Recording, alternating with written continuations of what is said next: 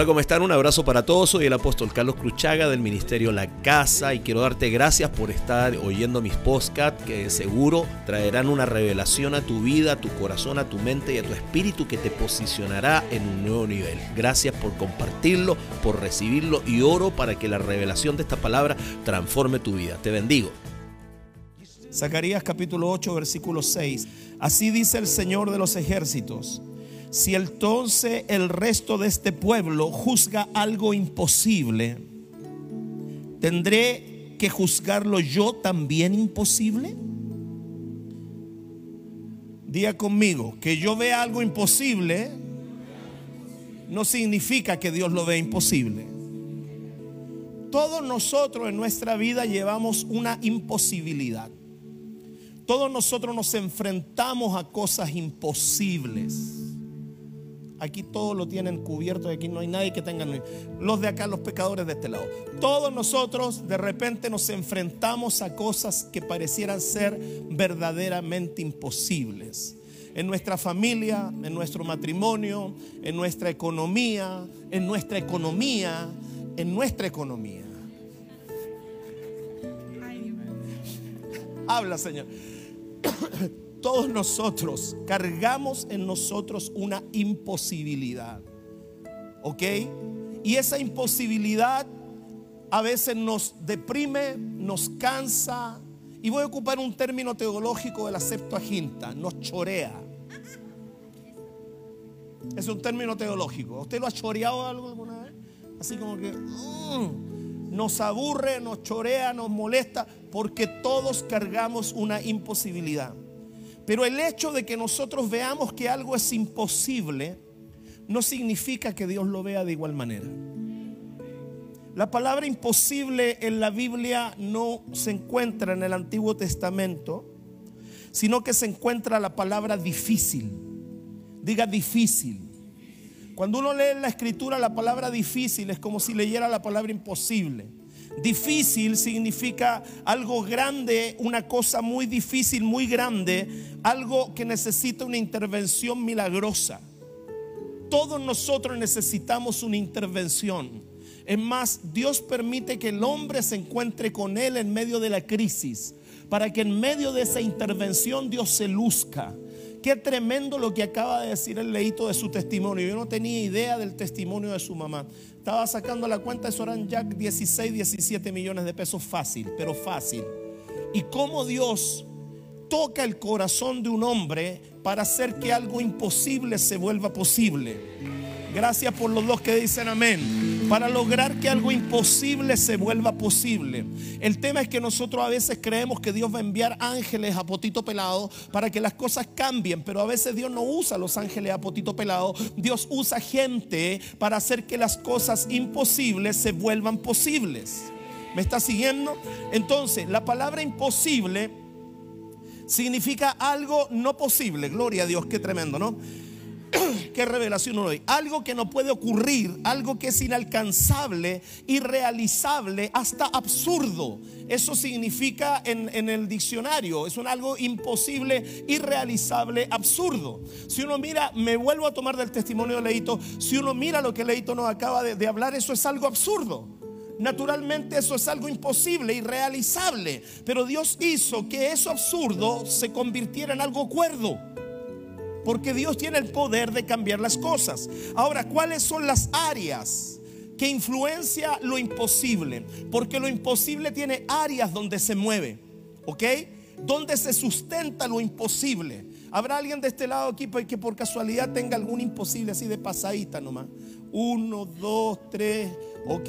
Alguien de acá que tenga algún imposible, así como Gloria, acá tienen 2, 8, 14, 22. Los de allá, no, allá están todos los pecadores. Todos los de allá, ya, eso, ya, eso sí que están imposible. Dios, todos nosotros tenemos algún imposible. Ahora, ¿cuál es el área donde lo imposible toma dominio? ¿Cuál es el área donde lo imposible eh, se, se manifiesta o desde ahí opera? Desde ahí trabaja sin duda es la materia. Todo lo que esté sujeto al tiempo, al espacio y a la materia es lo que grita imposible. Se lo vuelvo a decir. Todo lo que esté sujeto al tiempo, al espacio y a la materia es lo que grita imposible. Eso significa que lo imposible se sustenta en la materia. Lo imposible es un estado que se da a luz, escuche, cuando la materia te recuerda los límites. Eso es un estado que se da a luz cuando la materia te recuerda los límites. Cuando la materia te dice esto no puede hacer porque está sujeto a esta ley. Esto no puede ser de esta forma porque está sujeto a esta ley. Esto no puede ser de esta forma porque está hecho de esta forma. La materia siempre gritará la ley de lo imposible. ¿Me está oyendo? Siempre, porque tienen una forma. La materia te dice esto es así, asá. La ley te dice esto es así, es asá. Las leyes de la gravedad, todo te dice esto es así, esto es asá. El cáncer te dice esto es así, esto es asá. El problema económico te dice esto es así, esto es asá. Entonces se sustenta en algo visible. ¿Me está siguiendo? ¿Me está siguiendo? Entonces desde ahí opera lo imposible. Lo imposible es un estado de dominio permanente en la dimensión de la materia. Es un estado de dominio permanente en la dimensión de la materia. Si nosotros miramos una silla y, le pedimos a la silla que flote, la materia te va a decir que no puede flotar. Pero bíblicamente hay cosas que la materia tuvo que decir permiso, no lo entiendo, pero tengo que flotar. Bíblicamente el profeta hizo flotar un hierro. Lo hizo flotar. Entonces, la materia es el lugar desde donde opera lo imposible y desde ahí se comunica, desde ahí habla. Tú recibes un examen médico que dice que eres estéril y desde ahí la materia te dice no puedes ser padre, no puedes ser madre y mi nieto Samuel se ríe de ese decreto. Porque mi nieto Samuel no podía nacer porque su papá era estéril, comprobado científicamente con exámenes por montones. No podía ser padre. Y mi nieto Samuel ya tiene 10 meses. Porque la materia, desde ahí es donde grita el imposible. ¿Me está siguiendo? Entonces, ¿cuáles son las puertas, las 87 puertas por donde la materia opera? Quiero que anote este versículo. Jeremías 32, 27. La versión de King James Version. King James Version. Jeremías 32, 27 dice así. He aquí que yo soy Jehová, Dios de toda carne. Habrá algo que sea difícil. Ahí la palabra difícil es imposible. Habrá algo que sea imposible. Habrá alguna cosa, dice ese texto en el original la palabra cosa, escuche y si quiere anota, la palabra cosa es la palabra davar en el, en el, en el hebreo. La palabra cosa es la palabra davar en el hebreo. Y cosa bien curiosa, porque la palabra cosa en el davar, en el hebreo, que es la palabra davar, significa palabra. Significa palabra. En el hebreo, davar es palabra. De ahí viene el nombre Débora que significa palabra y significa abeja. De repente algunas de horas se ponen como abeja, y, pero es otra historia. Pero de ahí viene, ah, mira, ahí la Sarita está confirmando, eh, eh, Ricardo, ahí está confirmando tu esposa. Veo que hay un muro de separación entre los dos acá, tres críos y vos te sentaste a este lado. No, el hombre sabio arranca de gloria a Dios. Antes de, entonces la mujer sabia para no matarlo se sentó allá. Bien, ¿habrá alguna cosa, diga alguna cosa la palabra cosa le dije en la palabra dabar. La palabra dabar en el hebreo significa palabra. La palabra dabar en el hebreo significa asunto. La palabra dabar en el hebreo significa materia. La palabra dabar en el hebreo significa razón. Fíjate esto. Para Dios la palabra y la materia son la misma cosa. Se lo vuelvo a decir. Para Dios la palabra y la materia son la misma cosa. Por eso cuando Él creó las cosas, lo creó por la palabra. Y la palabra trajo materia. Porque para Dios la palabra y la materia son la misma cosa. Entonces Dios dice, para mí habrá alguna materia o palabra difícil. Eso significa que cada vez que Dios habla, crea. Y cada vez que Dios está creando, está hablando. Y cada vez que usted ve que Dios está haciendo algo es porque Él está hablando. Porque para Dios la palabra y la materia son la misma cosa. ¿Me entiende? Por eso la Biblia dice que el universo fue constituido por el Dabar, por la palabra. Las cosas invisibles se hicieron visibles. La materia vino producto de la palabra. Todo Dios lo hizo por la palabra. Entonces Dios dice, ¿habrá alguna cosa, algún Dabar que para mí sea imposible? Mira, y ahí queda él, que sea difícil o imposible para mí. Entonces, ¿en qué se sustenta este imposible? Estoy medio pentecostal hoy día. Es que ya tengo que pasar por todas las manifestaciones porque estos últimos meses he predicado como 400 veces y me quedan como 200 más en dos semanas. Zacarías capítulo 8, versículo 6, la versión BJ, que no tengo idea de lo que significa BJ, Biblia Juanito. La versión Biblia Juanito en Zacarías 8, 6 dice así. Así dice Adonai Sebaot. Si ello parece imposible a los ojos a los ojos del resto de este pueblo, a los ojos del resto de este pueblo, a los ojos donde se sustenta la primera puerta de sustento de lo invisible son los ojos. Porque los ojos ven, aleluya, gran revelación. Los ojos ven, los ojos ven. Entonces la primera puerta por donde entra lo imposible es por lo que ves. Por ahí entra. Entonces tú sientes que algo es imposible porque tú estás viendo. Pero si, pero si yo veo esto, pero si yo veo esta situación, yo veo este problema, yo veo esta deuda, yo veo esta enfermedad, yo veo este decreto médico, yo veo esto, por ahí entra lo imposible. ¿Me sigue? Por ahí. Lo imposible entra por lo que tú ves. Y la Biblia dice, no sé la suya, pero la mía dice, que nosotros no andamos por vista, Aquí o se murió. Nosotros no andamos por vista, sino que nosotros andamos por fe.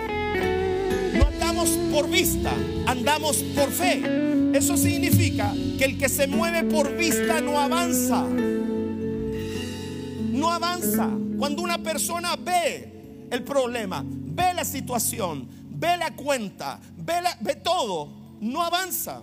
El Leo lo primero que le dijeron, te va a salir un palo 200 diarios era para agarrar a la mamá y llevársela. Pero ¿qué dijo él?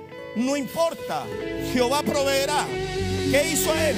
Fue sobre lo que veía sus ojos, fue sobre el tiempo, fue sobre el espacio, fue sobre la materia y aplicó un movimiento de fe. Y por causa de ese movimiento de fe, lo imposible se hizo posible. Alguien responde y diga amén. Entonces los ojos en la primera puerta, lo que tus ojos ven, contemplan escenarios. Lo que tus ojos ven es lo que, lo que nos deprime. Lo que los ojos ven. Libro de Hebreos capítulo 11, verso 27. Hebreos 11, verso 20. Eh, por la fe dejó a Egipto, no temiendo la ira del rey, porque se sostuvo como viendo al que no se veía. El rey Faraón había mandado una orden para matar a Moisés. Habían ejércitos, habían soldados, había una amenaza en contra de Moisés. Pero él no tomó la opción de ver el problema. Él tomó la opción de ver la solución. Pero el problema era visible, la solución invisible. ¿Se lo digo o no? El problema era visible, la solución invisible.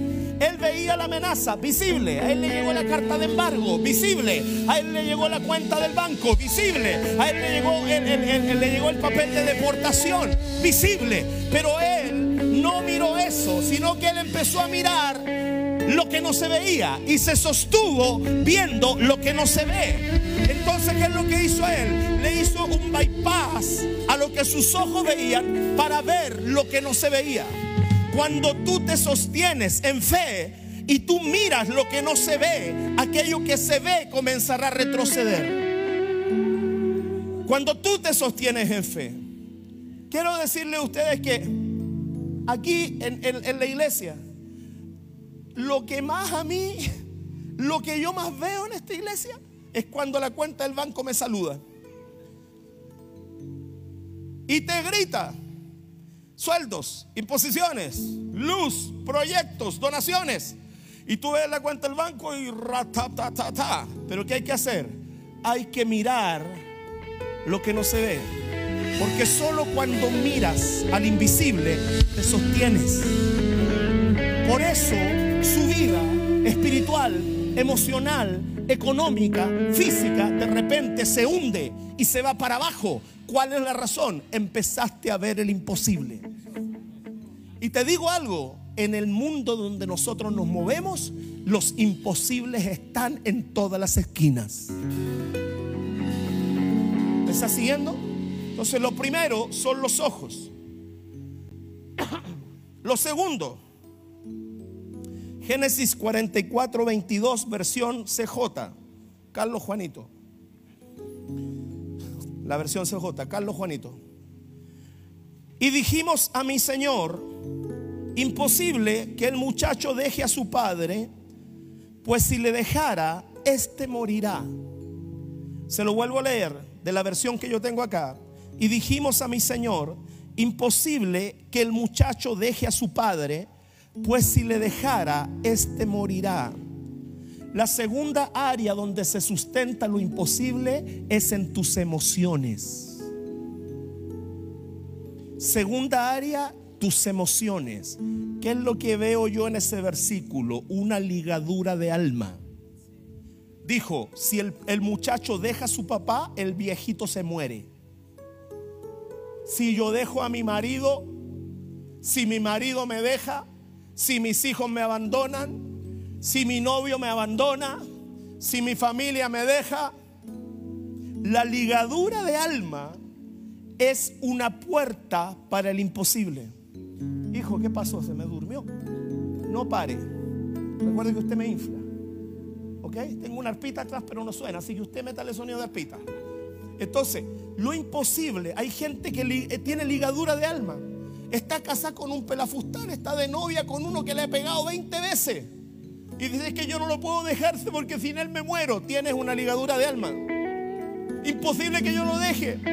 En el trabajo, en el trabajo, oye, la pasáis es terrible, mal, pero imposible que yo me vaya de aquí porque si no, no tengo nada.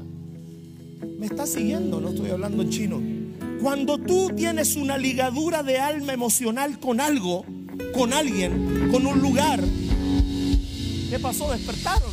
Con un lugar, con una persona o con una cosa, esa ligadura de alma te va a gritar el imposible. Yo le voy a enseñar algo. En la vida cristiana uno tiene que aprender a cortar. Si usted no corta, hay cosas, hay ligaduras de alma que uno tiene que cortar. Yo he tenido ligadura de alma con personas que he tenido que cortar. He tenido ligadura de alma con situaciones que he tenido que cortar. Si tú tienes ligadura de alma con un dolor, con un rencor, con un trauma, es tiempo de cortarlo y sanar y avanzar. Las ligaduras de alma te van a hacer que siempre viva en algo imposible. Yo sé que aquí nadie tiene ligadura de alma. Esto es para algún pecador que me está mirando por internet. Aquí todos tienen el alma livianita, nadie tiene ligadura de alma. Entonces, aquí se dijo, si él, si él deja a su padre, el viejito se muere. Tu vida no depende de nadie más. sino de Dios.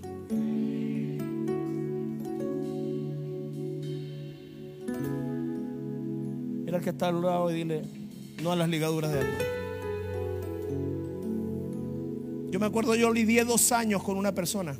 Ahora esa cuestión está funcionando del, del, aire. Ahora está funcionando, hijo. Y hoy día en la mañana nos tenía muertos, estábamos todos congelados aquí. Parecíamos los pitufos, estábamos todos azules orando.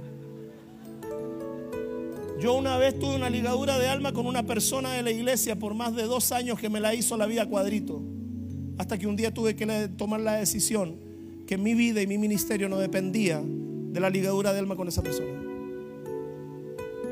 Hay lugares y situaciones que no puedes tener ligadura de alma porque vas a seguir viendo lo imposible. No te ligues a nada en tu alma. Que la voluntad de Dios nos enseñe a madurar, a mirar, a observar más allá de una ligadura de alma. Porque si no, el imposible te seguirá hablando.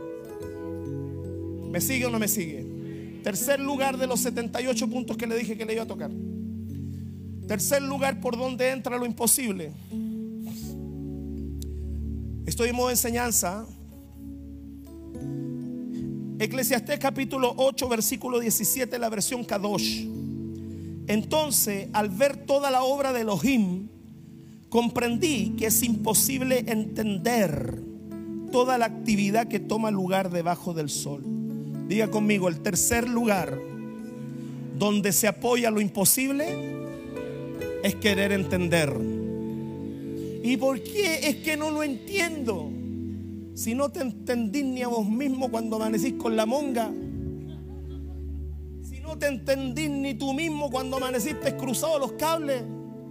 La Biblia dice, libra, ¿quién podrá, ¿quién podrá entender sus propios errores? Líbrame aún de los que me son ocultos. El hombre cuando quiere entender, es que yo necesito entender. Yo le digo algo, en el mundo de la fe no se entiende, si no, no es fe. El mundo de la fe es incomprensible. El mundo de la fe es incomprensible. El mundo de la fe es locura para los que se pierden, dice la escritura. ¿Por qué es locura? Porque está más allá del entendimiento. Entonces cuando una persona quiere todo entenderlo, es que yo quiero entender por qué, es que yo quiero entender el proceso, es que yo quiero entender por qué tiene que ser así, es que yo te quiero entender y es que si no lo entiendo no es de Dios. ¿Tú crees que María entendió lo que le dijo el ángel? La mujer estaba pelando papas para hacer el almuerzo. Se para un ángel de 2 metros 40 centímetros con la metralleta de Rambo. Y la queda mirando y le dice, bienaventurada tú que has sido escogida porque del santo ser que nacerá será hijo de Dios y el poder del Altísimo vendrá sobre. ¿Tú crees que entendió algo? Esa pobre mujer que iba pelando la papa no entendía nada. ¿Tú crees que comprendió algo? No entendió nada. Si tú ves la escritura, el 100% de los hombres de la escritura fueron mandados a hacer cosas que nunca entendieron mandan a hacer cosas que no entendemos. Amad a los que te aborrecen. Orad por los que os persiguen.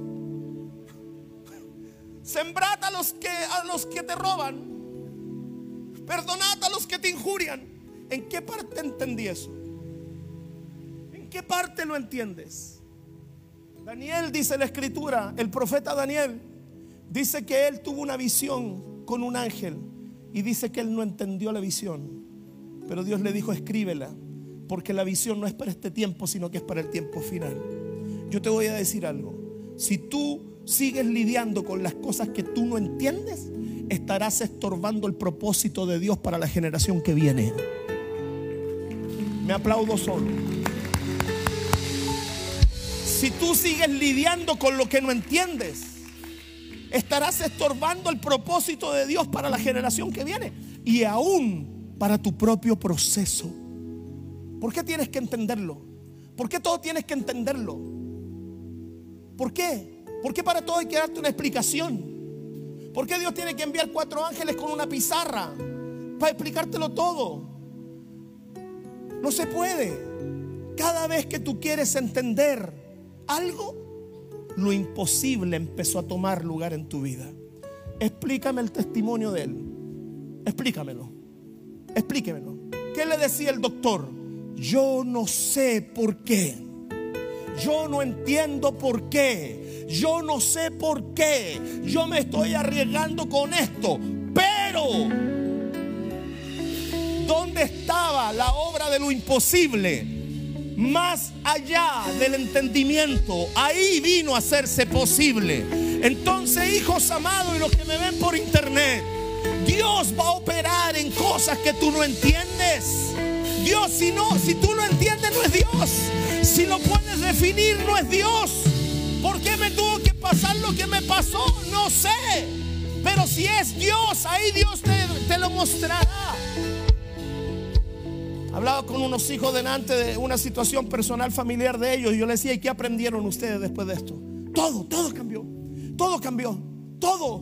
nuestra forma de ver la vida, de ver nuestro matrimonio, de ver la maternidad, de ver nuestra economía, todo cambió. Ha sido un trato de Dios para nuestro carácter. Porque Dios, nuestro Padre, siempre tendrá cosas buenas detrás de un tiempo en el cual no entendemos ni los tres pericos lo que está pasando. ¿Me está escuchando, no? Yo le digo algo, a Job le pasó el cielo, el infierno y la suegra por encima. Mira, a Job le pasó el cielo, el infierno, el diablo, la suegra y el Señor le mató todo y le dejó a la esposa viva. Y la esposa que le decía, y la esposa que le decía, ¿qué le decía? Maldice a Dios y muérete. Escucha, ¿qué le dijo Satanás a Dios? Tócalo, a ver si no blasfema de ti en tu propia cara. ¿Qué le estaba diciendo? Tócalo y te va a maldecir. Y viene Dios y le deja a la mujer. Y viene Satanás y se donde la mujer. Y viene y le dice, maldice a Dios. No era la mujer, era el diablo.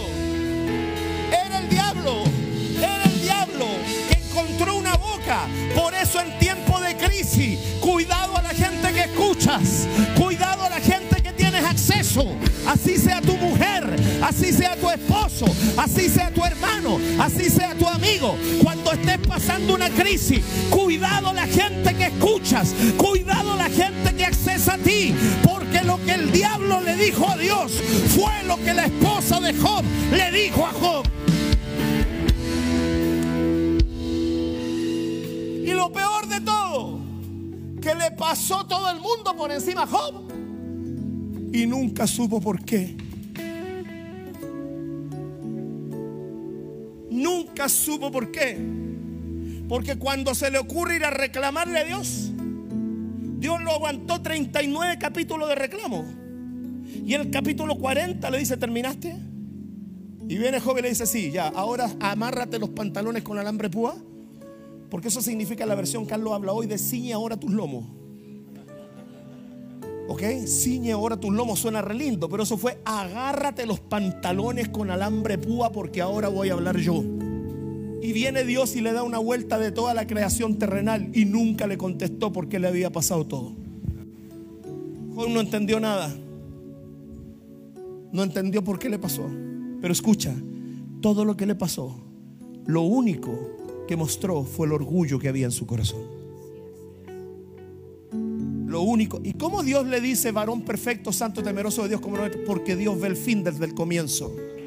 Dios no estaba hablando del Job que estaba ahí, Dios estaba hablando del Job procesado. Súbeme, Dios estaba hablando. Entonces entiende esto, aunque hay cosas que pareciera no entender, tú sigue adelante, tú mira a Jesucristo, tú sostente como viendo al invisible, tú sostente mirando de frente, aunque hayan cosas que no comprendes, porque cuando tratas de entender, lo imposible te agarró. Ajá. Sigo. Si fuera por tratar de entender, oye, yo vería en la escritura todos estos casos de personas que le pasaron desgracia y nunca supieron por qué. Es más, al punto que un día Eclesiastés, el hombre más sabio de toda la, historia humana, Eclesiastés dice esto, hay algo que yo no entiendo y lo encuentro injusto, que hay gente mala que le pasan cosas como si fueran buenos y hay gente buena que le pasan cosas como si fueran malos. Esto dijo Eclesiastés me parece injusto. Yo no lo entiendo. El hombre más sabio llegó un momento que no logró entender la obra de Dios. Y nosotros que con bendición pasamos de, octavo a primero medio, vamos a creer que cachamos como. Mira, mira para el lado y dile, no le abras la puerta.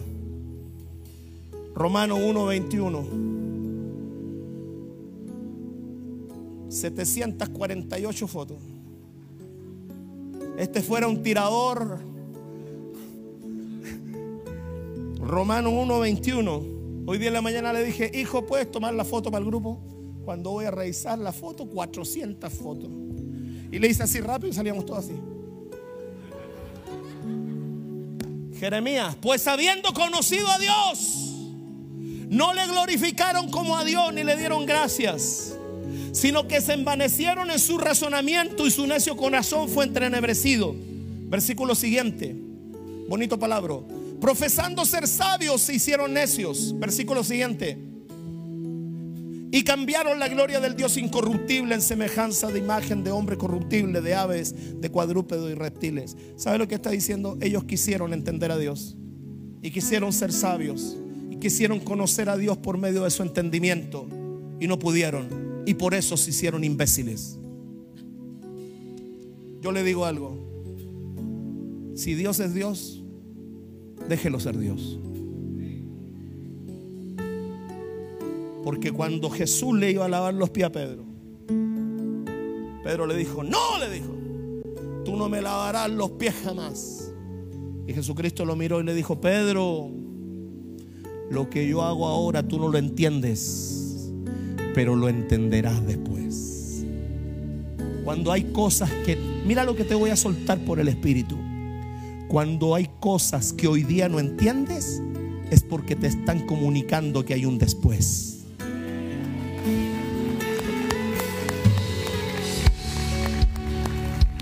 Es que no entiendo por qué hay un después. Es que no entiendo por qué pasó esto. Hay un después. Es que no entiendo por qué me echaron del trabajo. Hay un después. Es que no entiendo por qué me vino este tiempo malo. Hay un después. Es que no entiendo por qué está pasando esto. Hay un después. Cada vez que te sucede algo que no entiendes, Dios te está comunicando que viene un después. Aleluya. Quedó un billete ahí de ofrenda.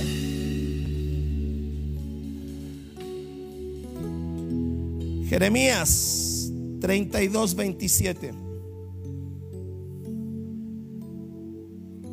La versión de las Américas.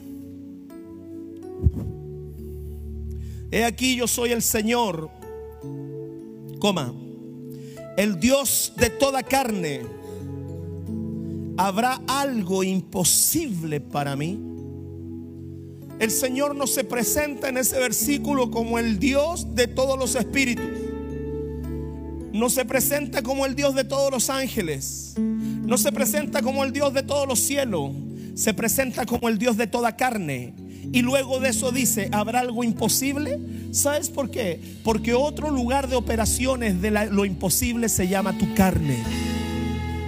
Se llama tu carne. Se llama tu carne y mi carne. Es otro lugar de lo imposible. Cada vez que tú dices no puedo, es la voz de tu carne.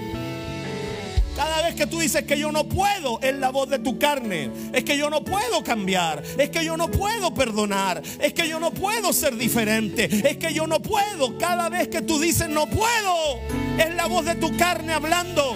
Por eso Dios dice, habrá algo imposible para mí. Yo soy el Dios de toda carne. ¿Sabe lo que te está diciendo ahí? Cuando tu carne te diga un imposible, búscame a mí, búscame a mí.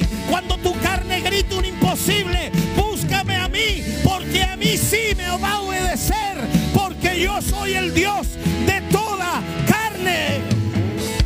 A mí me va a obedecer. Por eso cuando mi carne me grita lo imposible, cuando mi carne cuestiona, pelea, yo voy a Dios, porque en Él encuentro la respuesta. Y por último, si no hay respuesta, Él hace callar mi carne, porque delante de Él calle toda carne. Calle toda carne. Entonces, la carne alimenta lo imposible. La carne se enferma.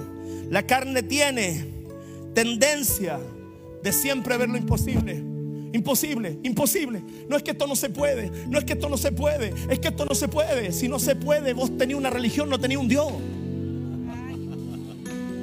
Si no se puede, lo que tú tenías una religión, soy canuto de hueso colorado. Si no se puede, tener una religión, pero no tenía Dios. Porque en Dios, al que cree, todas las cosas todas las tabar, todas las sustancias, todas las palabras, todos los dabar le son posibles al que cree.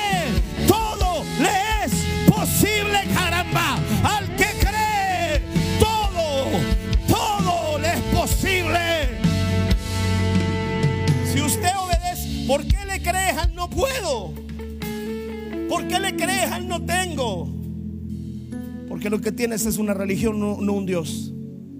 Porque cuando tienes un Dios, cuando tienes una relación con Dios, no es imposible.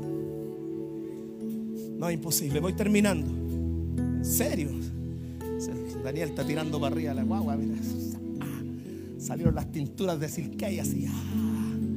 Cheviste, oye, llegó hablando Cheviste, ¿no? Llegó Cheviste, dos días en Buenos Aires, llegó Cheviste. Llegó bailando tango con un pañuelo aquí, con unas bombayas y una goleadora. Llegué, amor. Salmo 40, verso 13. ¿Están aprendiendo? Ay, Señor, siento que la voz la tengo tan agotada. Y me queda el sábado la conferencia, cerrar la conferencia. Y el domingo la reunión. Y la próxima semana estoy ministrando en una conferencia en Argentina. Donde me toca debut, matiné, bermud, despedida y ginger ale. Sábado, sábado 40. Salmo 40. Salmo 40, versículo 13. Porque estoy rodeado. Salmo 40, verso 13. Eso cualquier cosa, menos Salmo 40. Porque estoy rodeado de tantos males que es imposible contarlos. Las culpas me tienen atrapado y ya no alcanzo a ver. Son más que los cabellos de mi cabeza y me faltan las fuerzas. Fíjate lo que está diciendo ahí. Me han rodeado tantos males que me es imposible contarlos. Las culpas me tienen atrapado. Escucha, otro lugar donde se sustenta lo invisible, es e imposible, perdón, es sin vivir con culpabilidad. Yo te digo, el Señor te perdona el pecado, pero ya un día mírate al espejo y vos perdónate a ti mismo. Si ya le embarraste, ¿ya qué vaya a hacer? Mírate al espejo y perdónate. Perdónate lo bruto que fuiste. Perdónate lo, lo hueso duro de roer. Perdónate lo cabezón. Perdónate por haber perdido tu familia. Perdónate por haber perdido esa vez que te ganaste el loto, los 600 millones. Perdónate. Si ya, ya pasó, ya, ya, ya, ya. Perdona, eh, perdónate por haberte farreado el trabajo, por haber llegado 400 veces tarde. El otro día leía, leía un tipo que llevaba como 10 años con licencia médica y demandó a la, demandó a la empresa porque no le subía el sueldo, viejo. Oye, lo leí de verdad. Decía insólito. Hombre lleva 10 años con licencia médica en una empresa y la demanda porque no le subían el sueldo. Perdónate. Porque una persona que vive con culpas siempre caminará en lo imposible. Siempre. Una persona que vive con culpas, me está escuchando, ¿no? Es una persona que pierde la visión porque dice, no alcanzo a ver. Una persona que vive con culpas pierde las fuerzas. Yo le digo algo, de lo único que el Señor no lo puede sacar a usted de la culpa, porque de la culpa tiene que salir usted solo. Yo viví muchos años con culpa por toda la situación familiar, por todo el daño que le hice a mi familia antes de conocer a Cristo. Viví muchos años con culpa, muchos años con culpa. De veras que sí. Me costaba, me costaba sentirme perdonado, me costaba sentirme como que había ya compensado mi, mi mal actuar con mi familia. Me sentía mal, como que no daba la medida. Hasta que un día entendí que era culpa. Yo sé que usted es perfecto, que nunca ha hecho algo en su vida que lo hace caminar con culpa. Pero hay que sacarse la culpa.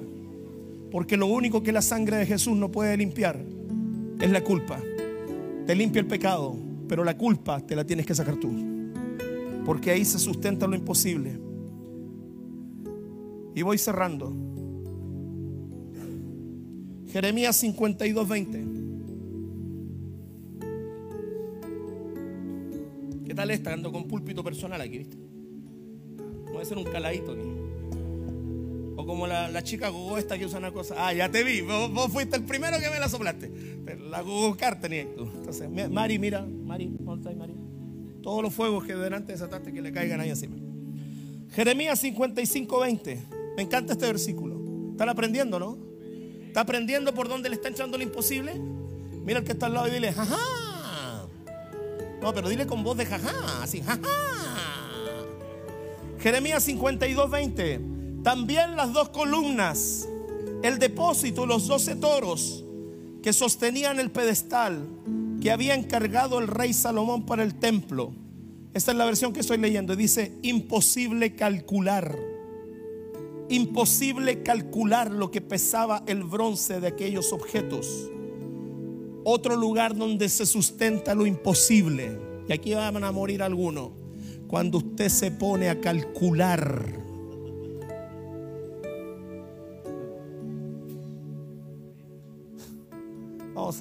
Afírmate. Pobre Sabina.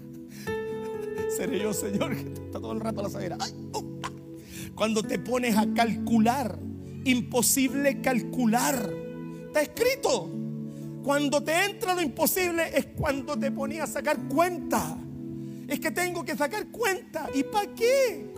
Si por más que saquís cuenta, siempre te va a sumar lo mismo. Deja a Dios ser Dios. Deja a Dios ser Dios.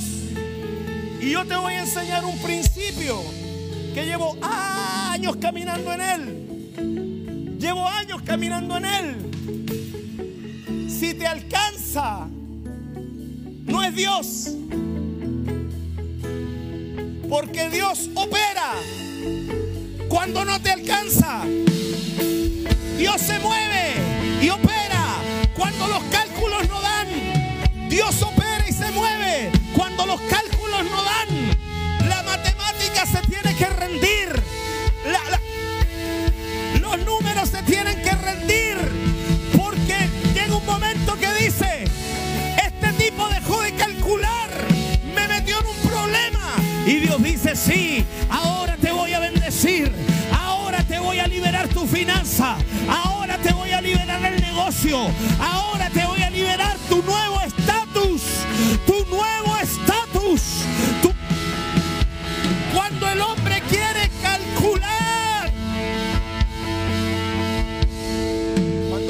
quiere calcular, mete la pata. Aleluya. Estaba hoy día acordándome cuando estábamos en, en, eh, J. Pérez y llegó Lorena, eh, no esta Lorena, otra Lorena, eh, y llegó Lorena con una, con una proyectora que se usaban en... Tú estabas cuando llegó la Lorena Benavides con esa proyectora que tenía un bracito así. Y era una proyectora donde uno ponía una transparencia y proyectaba. Esa fue nuestra primera data. ¿Tú sabes lo que era hacer esas transparencias para que quedaran en cachá? Pasarlas por una fotocopiadora, que no se doblaran, era toda una historia. Al final hay un dibujo nomás con la mano y lo proyectaba. Y las letras, las canciones se proyectaban en un pedazo de sábana blanca. Y, y me recordaba de eso hoy día. Esa proyectora en ese tiempo costó 25 mil pesos, 30 mil pesos. Tú también eh, donaste una, ¿verdad? ¿Cuánto te costó la que tú compraste en esos años? ¿Te acordás, no? Como 250 lucas le costó. Y esta, era más ungida. Esa, esta era más fifí. Trabajaba en, trabajaba en, Oracle. Esa fue nuestra primera, nuestra primera. ¿Y sabes por qué meditaba eso? Porque ahí atrás me llegó la otra pantalla. Que vamos a poner ahí al centro donde está el logo. De lado a lado, una franja gigante Solo la pantalla vale 20 millones de pesos. De pasar de un, proyector que había que ponerle una mica transparente, hoy día ya tenemos 50 millones de pesos solo en pantalla. ¿Sabes por qué?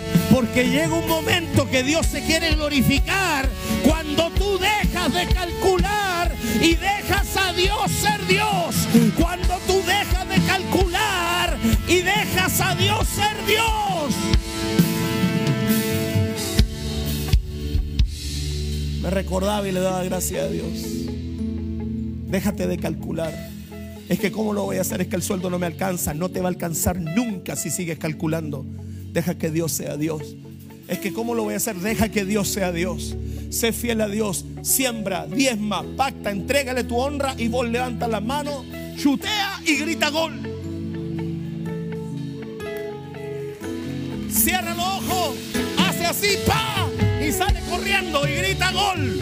Porque Dios tiene el poder de hacer que esa flecha, la aventura, se transforme en un acierto. Dios tiene el poder. Escucha lo que te digo. Dios tiene el poder de hacer que una flecha, la aventura, se transforme en un acierto. Voy cerrando. Un día un hombre, un rey se disfrazó. Un rey se disfraza porque quería pasar piola en la batalla. ¿Entiende el término piola? Escondido de bajo perfil sin que nadie lo encontrara, ocultándose. Y quería pasar piola, como la disco que un compadre por allá que a la piola. Vaya la morra final. Vos también tenés la piola carne, ya te caché ya. Y quería pasar piola. Y se disfrazó. Y se metió en un carruaje disfrazado. Y va el ejército enemigo y se le tira al otro rey. Porque el otro rey no se disfrazó, llegó con sus vestimentas reales. Y dijeron, ah, este es. Y cuando el rey grita, el ejército dice, no, este no es. Lo identificaron por la voz. Y se echaron para atrás. Y no encontraban al otro rey que tenían que matar, a Acab. Entonces viene un soldado, le quedaba una flecha. Y el tipo dijo, ¿para qué voy con la flecha de la casa? La sacó, la puso en el arco y la lanzó. Acab estaba para ganarse el loto ahí. ¿Vos cacháis? Y la flecha. Y en el aire Dios agarra la flecha. Y se va hacia donde estaba el carruaje. Y se va hacia donde estaba Acab escondido y disfrazado.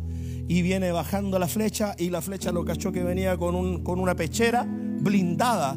Y la flecha teledirigida. Y le encuentra el lugar donde se amarraba la pechera.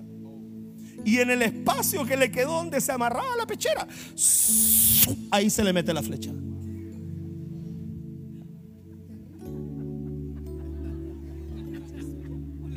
Como la mancha mía. Ahí se le mete la flecha en el espacio donde se amarraba la pechera. En el chaleco antibala, donde se le unía el chaleco, ahí se le metió la flecha. Porque cuando Dios dirige algo, porque cuando Dios está en el asunto, lo que lanza que parece imposible, Dios en el aire lo agarra, lo da vuelta, lo lleva, lo posiciona, lo direcciona. No confíes en una pechera, no confíes, aunque el diablo se vista de acero, Dios va a meter la flecha donde él no lo espera,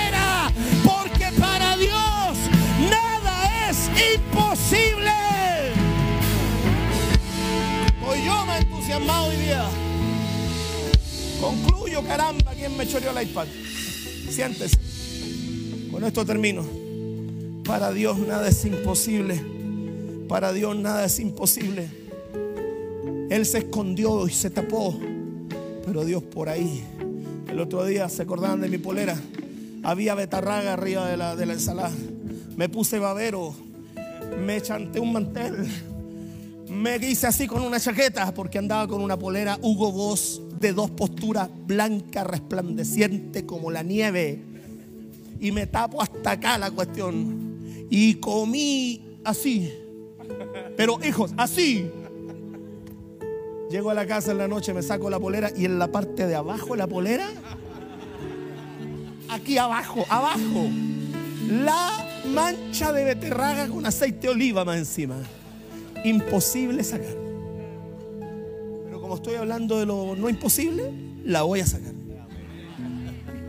Diga conmigo, Dios tiene el poder de hacer que las cosas imposibles se vuelvan posibles, se vuelvan posibles, se vuelvan posibles. Dios tiene el poder. Yo sé el Dios que predico. Yo lo he visto obrar en las cosas más locas. Yo lo he visto obrar Dios tiene el poder de hacer que lo imposible se vuelva posible. Bendito sea Dios. Bendito sea Dios. Bendito sea Dios. Quédate de pie, ponte de pie. Aleluya. ¿Qué es lo que quiere? Lo imposible. Dios tiene el poder. Cuando veo a mi nieto Samuel me recuerdo que no es imposible. Cuando veo gente siendo próspera me recuerdo que no es imposible. Cuando veo gente siendo levantada del muladar me recuerdo que no es imposible. Cuando veo a, Lorena con eh, los de allá de Concepción.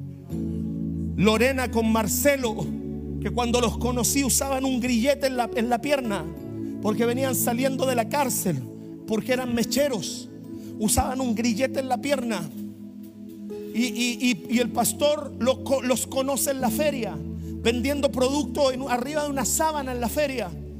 Y ahí tienen un, un reencuentro con Dios.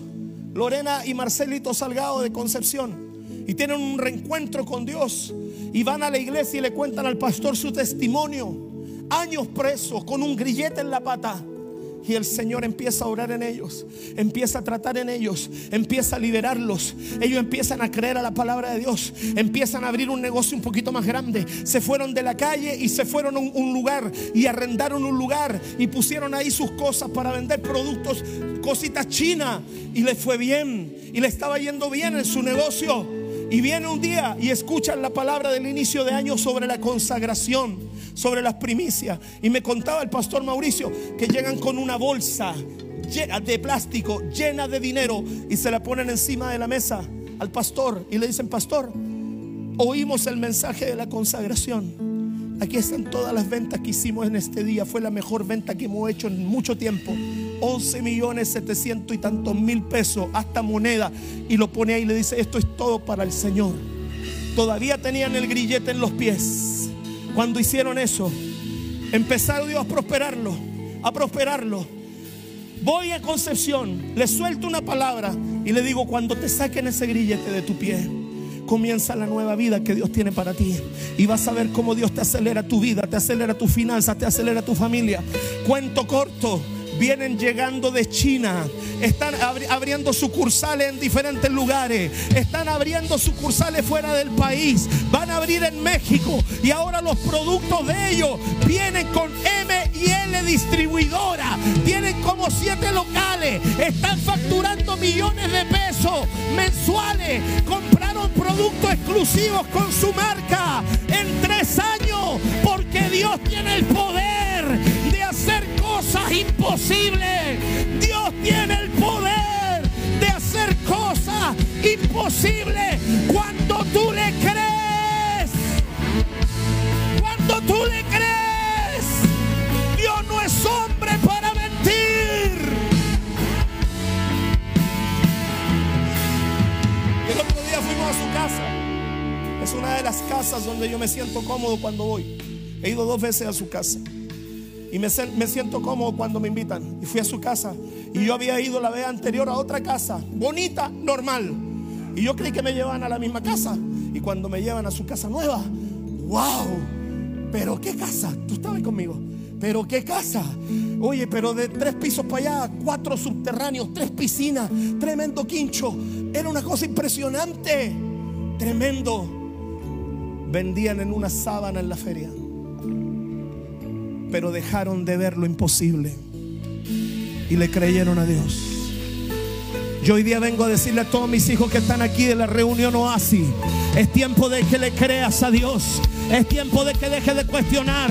Es tiempo de que deje de creerle a lo que ven tus ojos. Es tiempo de que, de que deje de creerle a lo que tus emociones dicen. Es tiempo de que deje de razonar. Es tiempo de que deje de tratar de entenderlo todo. Dios tiene un plan. Dios tiene un propósito. Dios lo va a hacer. Dios es Dios. Dios no tiene que pedirle permiso a ninguna carne. Él es Dios. Él es Dios y Él se goza en los que le creen. ¿Cuál es el propósito de lo imposible? Aleluya. Tú te das cuenta el valor, se lo digo para la gloria de Dios, que yo le tengo este servicio y a la palabra de Dios. Yo tengo, hijo, 17 discípulos. Tengo 6 eh, matrimonios pastorales aquí. Tengo 400 discípulos que se podrían parar aquí al frente a dar esta palabra. Y yo no he soltado la reunión oasis desde que comenzó. No le he soltado. No le he soltado. Hoy día podría haberla soltado. Me levanté a las 4 y cuarto de la mañana. Podría haberla soltado, pero aquí estoy. ¿Por qué? Porque yo tengo un compromiso con Dios, con su palabra, con su presencia y contigo. Para que tú dejes de poner excusa, para que tú te sacudas la excusa y tú creas en Dios, creas al propósito de Dios, creas al proceso de Dios. ¿Cuál es la intención de lo imposible? Y con esto termino. Aleluya. Segunda de Pedro 2, 19. Les prometen libertad y son ellos mismos esclavos de corrupción. Porque el que es vencido por alguno es hecho esclavo del que lo venció. El que es vencido por alguno es hecho esclavo del que lo venció. Cada vez que el imposible te vence, te está sometiendo a esclavitud. Porque el que se deja vencer por uno es esclavo del que le venció. Por eso cuando tú dices, no, esto es imposible, ¡pum!, te está esclavizando. Cuando tú miras y dices, esto es imposible, ¡pum!, te está esclavizando. Cuando tú razones y dices, esto es imposible, ¡pum!, te está esclavizando. Cada vez, esa es la intención de lo imposible, esclavizarte. Por eso hoy día vamos a renunciar. Apágame la luz. Vamos a renunciar a todo lo imposible. A todo lo imposible. Era imposible, Jonathan, que mi matrimonio se restaurara después de siete años. Era imposible que nos restauráramos con mi mujer después de siete años. Cuando yo tenía la libreta llena de hoyos, de corchete de las, de las demandas de pensión de alimentos. Era imposible que nos restauráramos. Era imposible que la familia volviera a vivir. Era imposible. Pero para Dios no hay nada imposible. ¿Sabes cuándo? Cuando tú te rindes y le dices al Señor, yo me rindo, yo me entrego, yo me rindo, yo me someto a tu voluntad, yo me someto al proceso, yo me someto a lo que tú quieres hacer, yo me someto a ti. Iglesia, hoy día vengo a esta reunión oasis para decirte, quítate lo imposible. Espero que el Señor te haya bendecido por medio de este podcast que acabas de terminar de oír y que la presencia de Dios y la palabra de Dios haga vida en ti. Te invito a que compartas todo este material que de seguro bendecirá a mucha gente, a muchos hermanos, a muchos pastores. Así que te invito, comparte y haz correr esta bendición. Que tenga una linda tarde, una linda mañana, una linda noche, un lindo día, no lo sé, pero te bendigo en el nombre de Jesús.